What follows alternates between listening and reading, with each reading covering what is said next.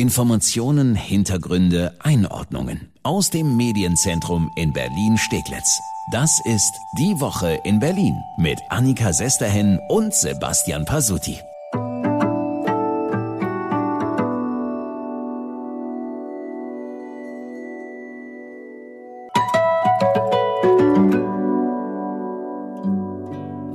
Wir das alles mal sein lassen? Die ganzen Corona-Maßnahmen. Die Debatte dazu ist in vollem Gange und die Meinungen dazu könnten unterschiedlicher nicht sein.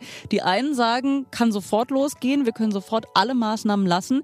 Die anderen sagen, naja, so ab Ostern sieht's ganz gut aus. Und dann wiederum gibt's welche, die sagen, nee, nee, machen wir gar nicht. Die Maßnahmen müssen weiter bestehen bleiben. Dabei fangen ja einige Bundesländer längst an. Erstmal einmal Hallo, herzlich willkommen zu unserem Podcast Die Woche in Berlin. Immer freitags fassen wir ja zusammen, was Berlin aktuell bewegt. Ja, und zu unserer Chronistenpflicht gehört es, mitzuteilen, dass es mal wieder neue Corona-Regeln in Berlin gibt, ab diesem Samstag. Ich mach's mal relativ kurz. Gäste von Restaurants und Veranstaltungen müssen keine Kontaktdaten mehr hinterlassen. Macht ja auch sowieso keinen Sinn mehr. Die Gesundheitsämter kommen ja sowieso nicht mehr mit der Kontaktnachverfolgung hinterher. Außerdem brauchen frisch geimpfte und Genesene, frisch heißt weniger als drei Monate, die brauchen keinen zusätzlichen Test mehr in der Gastronomie, gelten also praktisch wie geboostert. Zudem wird die Pflicht, nach einem positiven Schnelltest einen PCR-Test zu machen, aufgehoben. Stattdessen reicht dann künftig ein Antigentest in einer zertifizierten Stelle, um offiziell als Corona-positiv zu gelten. Und dann haben wir noch eine Verschärfung beim genesenen Status hier in Berlin. Ab sofort gilt man überall nur noch drei Monate als genesen und nicht mehr sechs Monate. Das galt ja schon da, wo die Regeln des Bundes greifen, am Arbeitsplatz, in Bus und Bahn. Ab sofort dann zum Beispiel auch im Restaurant. Okay, also mal wieder eine ganze Reihe an Regeländerungen, die der Senat diese Woche beschlossen hat. Was er aber nicht beschlossen hat, das sind eben die großen Lockerungen. Dabei machen es andere Bundesländer längst. Einige machen das freiwillig, andere nicht. Das sehen wir am Beispiel 2G im Einzelhandel. In Bayern, Baden-Württemberg, Niedersachsen, Saarland, da haben Gerichte 2G in den Geschäften gekippt.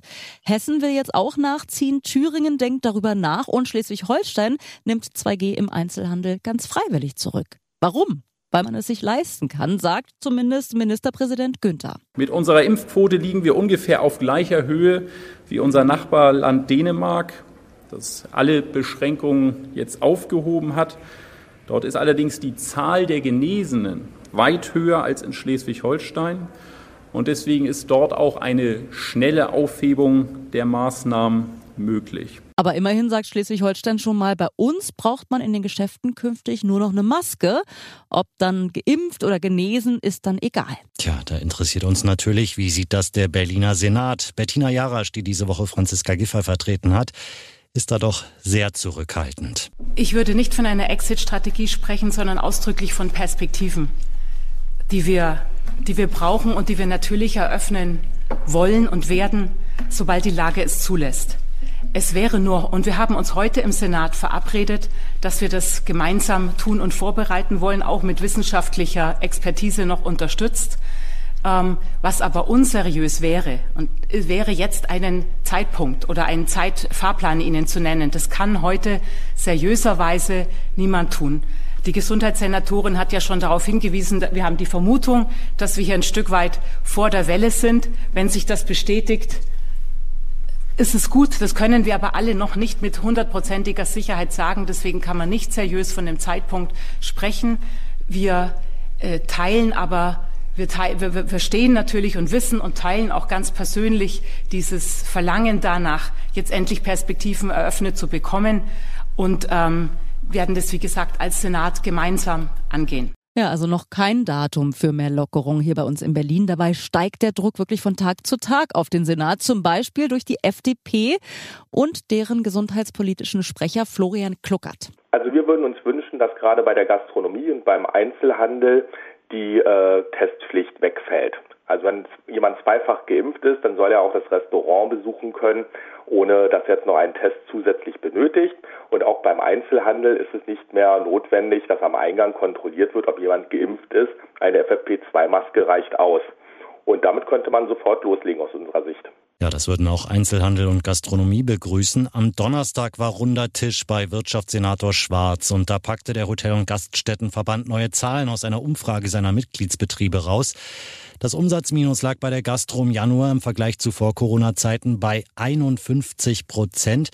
Ja, knapp zwei Drittel der Betriebe sehen sogar ihre Existenz bedroht und für drei Viertel der Restaurants, Kneipen etc. ist klar, was die sich wünschen, die komplette Abschaffung der 2G-Plus-Regel. Ja, wünschen kann man sich natürlich viel. Der Senat allerdings will erstmal nicht an den ganz harten Beschränkungen rütteln. Erstmal. Wir haben mit Berlins Kultursenator Klaus Lederer gesprochen. Für den Sommer wünscht der sich einen Kultursommer für Berlin. Und wie er das so erzählt, das klingt dann schon nach dem großen Lockermachen. Sprechen wir jetzt drüber.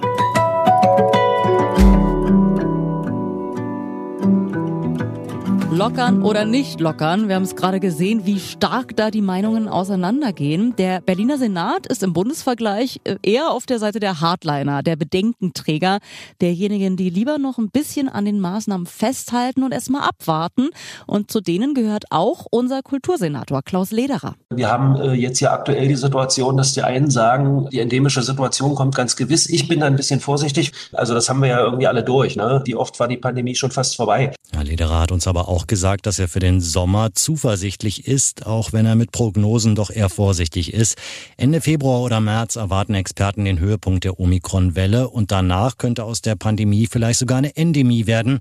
Auf diese Verbesserung hofft auch Lederer und was den Sommer betrifft, hat er einen Traum. Er will, dass es kulturmäßig richtig kracht in Berlin. Das Ziel ist in der Tat, äh, so über die Stadt verteilt Orte zu schaffen, äh, die dann auch von ja, Teilen äh, der Kulturszene in Verantwortung genommen werden, kuratiert werden wo kostenfreie Angebote stattfinden. Und ich kann keine Prognose abgeben, ob wir im Sommer schon alle Vorsichtsmaßnahmen fahren lassen können. Aber wir wissen schon auch, dass draußen immer mehr geht als drin. Äh, insofern gehe ich mal davon aus, dass wir die Möglichkeiten draußen nutzen können und dass da draußen tatsächlich auch sehr viel geht. Aber bestimmt auch Tanzen, äh, bestimmt auch Konzerte, bestimmt auch Lesungen und äh, mit Sicherheit wird es nicht mehr so sein, wie wir das in den vergangenen Wochen und Monaten kannten, dass man auf allen Ebenen die Sicherheitsleinen hart ziehen muss. Und damit es auch mal lauter werden kann, wünscht er sich, dass die Bezirke auch mal ein Auge zudrücken. Und da hoffe ich dann an dieser Stelle auch mal auf ein bisschen Verständnis und auch ein bisschen Entspanntheit. Also man kann manche Regeln ganz besonders hart auslegen, dann geht gar nichts und man kann auch mal sagen,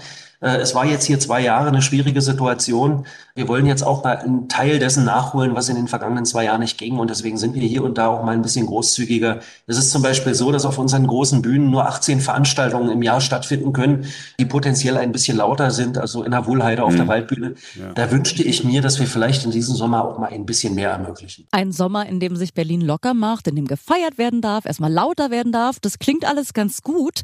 Vor allem interessant dabei ist aber die Idee der Kosten kostenlosen Veranstaltungen, weil es gibt ja doch nicht wenige, die nach der langen Zeit der Pandemie echt andere Sorgen haben und sich vielleicht so ein Festivalticket oder Theaterkarten überhaupt nicht leisten können.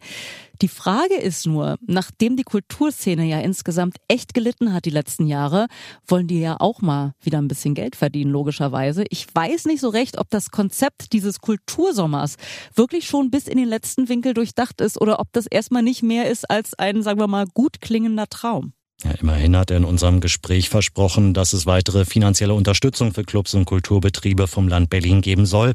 Momentan sei eine Förderung in Vorbereitung, die betroffenen Theatern, Clubs, Konzertveranstaltern dabei helfen soll, den Spielbetrieb wieder anlaufen zu lassen. Aber ja klar, ob dabei dann auch wirklich runter bis zu den freischaffenden Künstlern gedacht wurde, ob die ganzen Leute, die da so dranhängen, die Licht- und Tonleute, die Kostümbildner, die Visagisten, die Tänzer, die Chöre und, und, und, ob da so Fördergelder wirklich bei jedem und jeder Einzelnen ankommen würde, wenn es mehr kostenlose Kulturveranstaltungen geben würde, ist alles noch sehr vage. Ja, beim vom Sommerträumen, da sind wir aber erstmal, glaube ich, alle prinzipiell dabei. Da kann keiner was dagegen haben. Das ganze Gespräch mit Klaus Lederer, dem einzigen Berliner Senator im neuen Senat übrigens, der seinen Posten ja behalten durfte, weswegen er sich selbst auch einen alten Hasen nennt. Dieses ganze Gespräch, das gibt es zum Nachhören auch auf berlinerrundfunk.de.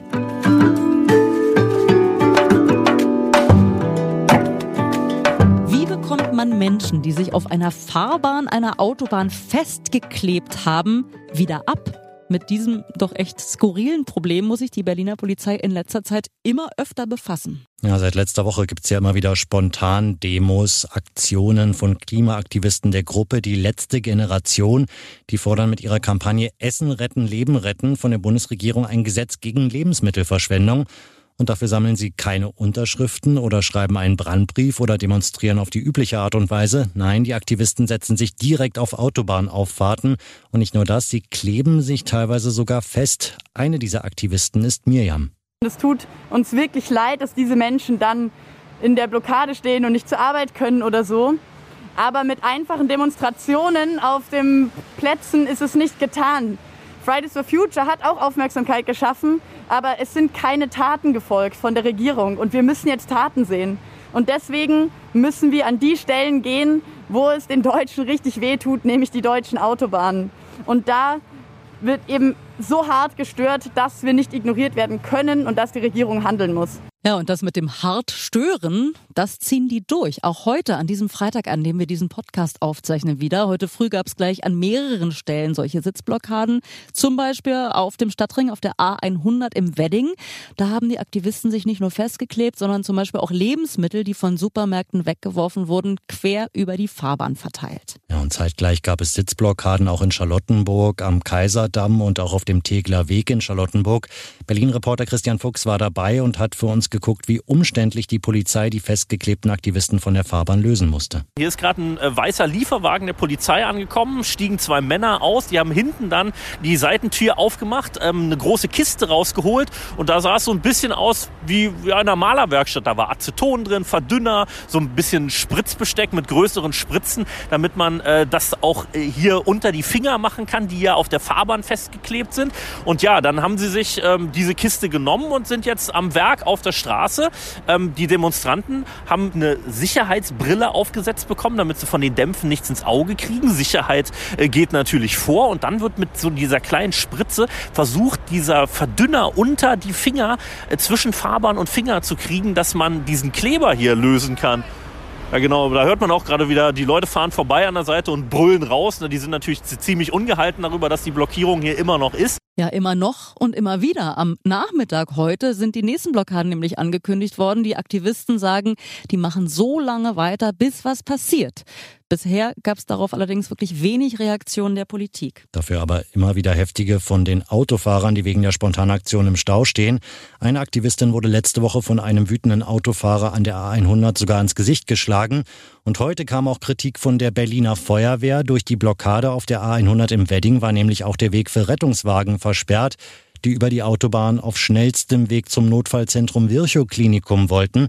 Feuerwehrsprecher Rolf Erbe hat daraufhin wütend getwittert, ihr wollt Essen retten, gefährdet aber Menschenleben. Ja, das mit dem Aufmerksamkeit schaffen, das klappt. Jetzt kann man nur sagen, bitte lieber Senat oder noch viel besser, liebe Bundesregierung, ladet doch bitte diese Aktivisten mal ein zu einem runden Tisch, damit die Blockaden aufhören und zumindest das Gesetz gegen Lebensmittelverschwendung auch umgesetzt werden kann. Das ist ja an sich eine wirklich sehr gute Forderung, auch wenn der Versuch, die durchzudrücken, gerade ziemlich vielen Autofahrern den letzten Nerv raubt. Danke, dass Sie reingehört haben in unseren Podcast Die Woche in Berlin. Ja, und wir hören uns bald wieder. Unser Podcast gibt es jede Woche neu. Immer freitags fassen wir die Top-Themen der Woche für Sie zusammen. Wie immer überall, wo es Podcasts gibt und auch auf berlinerrundfunk.de und rs2.de. Und wie immer freuen wir uns auch, wenn Sie uns eine gute Bewertung bei iTunes dalassen oder uns auf Spotify folgen. Dankeschön und bis dahin eine schöne Woche.